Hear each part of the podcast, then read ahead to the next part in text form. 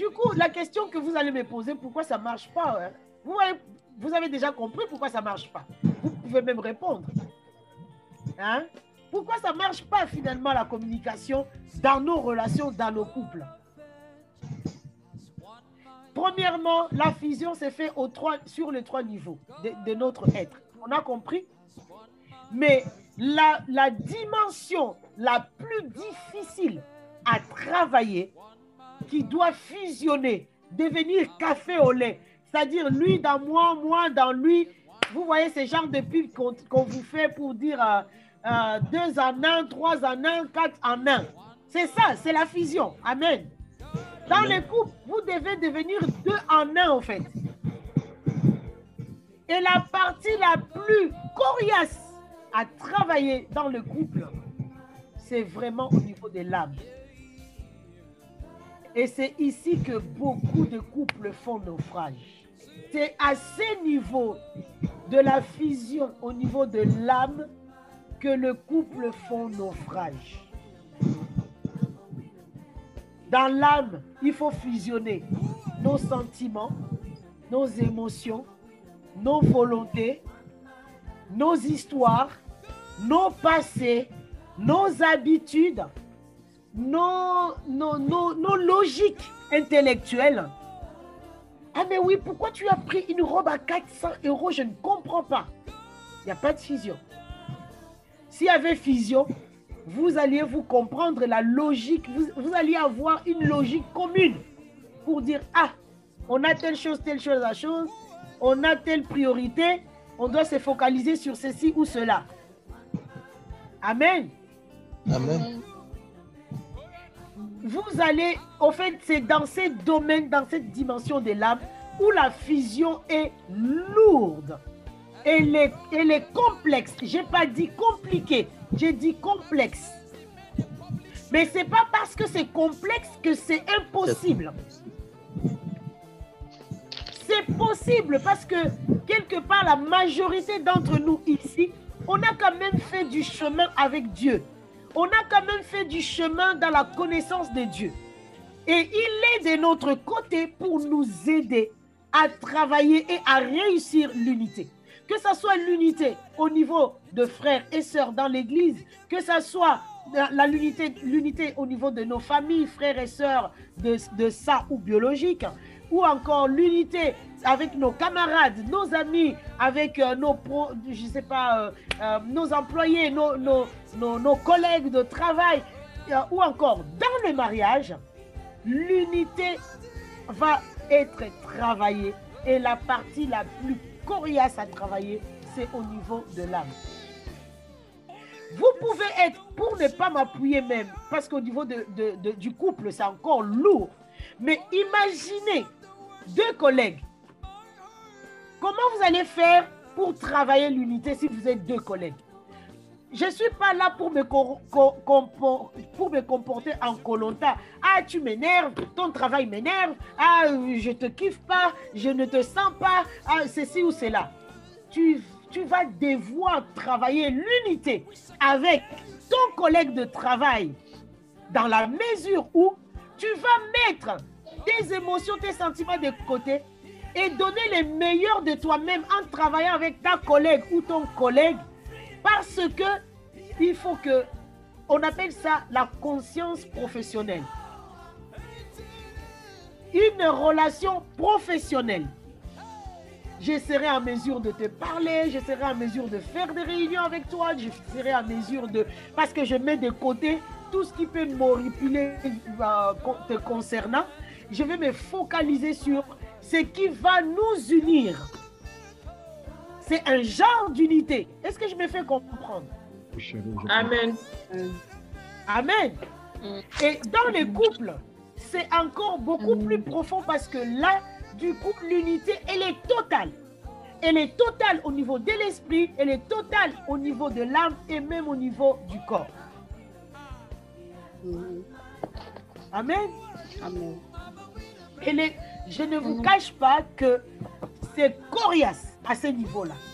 Pourquoi? Parce que vous n'êtes pas venus de la même famille, du même coin du pays. Vous n'avez pas reçu la même éducation. Vous n'avez pas fait les mêmes études.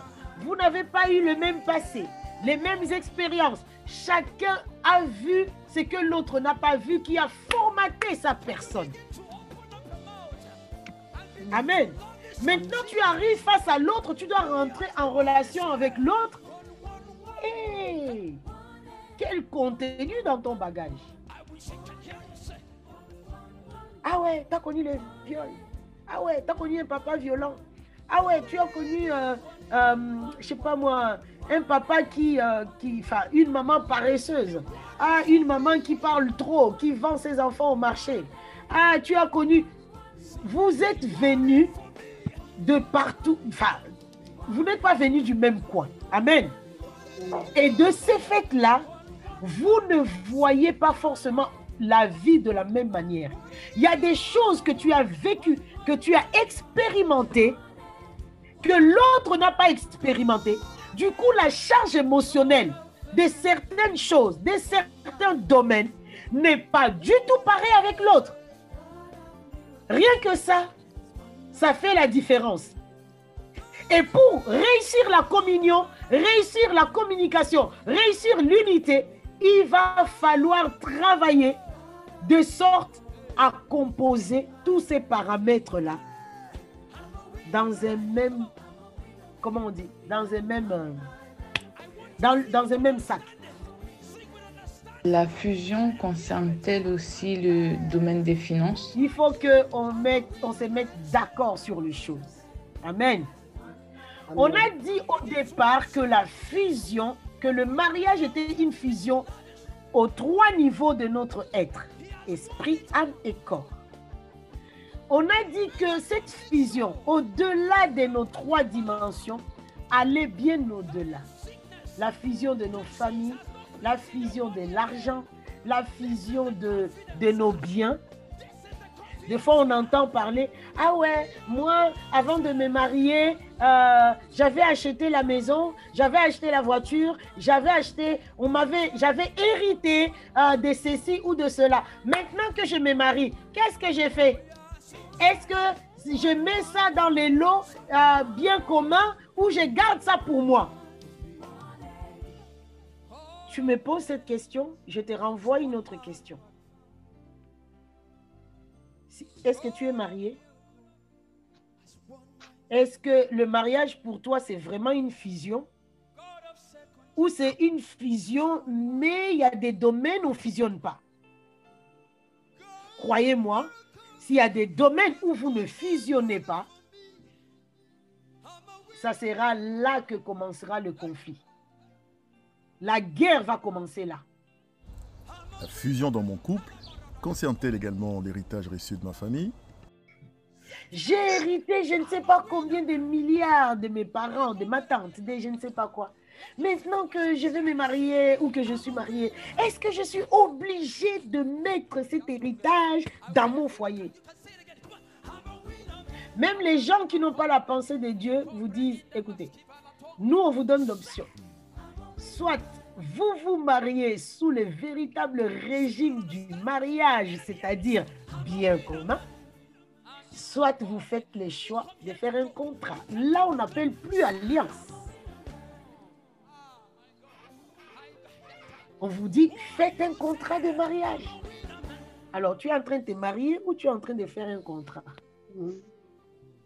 Tu es en train de t'engager sur la base de l'alliance ou tu es en train d'aller signer un contrat?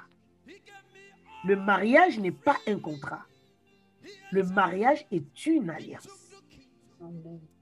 Donc, le mariage, c'est la fusion dans les trois dimensions et bien au-delà. Bien au-delà, ça veut dire ce que ça veut dire. Donc, la fusion, c'est vraiment dans tous les domaines. Vous comprendrez que le mariage n'est pas un contrat. Nous comprenons que le mariage, c'est pas pour les enfants. Le mariage, c'est pas pour les égoïstes. Et d'ailleurs, on n'a pas défini le mariage ici. L'objectif du mariage, c'est de manifester le caractère de Dieu. Dieu n'est pas égoïste. Dieu n'est pas, euh, Dieu n'est pas, euh, comment on peut dire, Dieu n'est pas égoïste. Dieu n'est pas euh, il n'est pas dans la division. Non. Dieu est dans l'unité. Dieu est dans l'altruisme. Amen.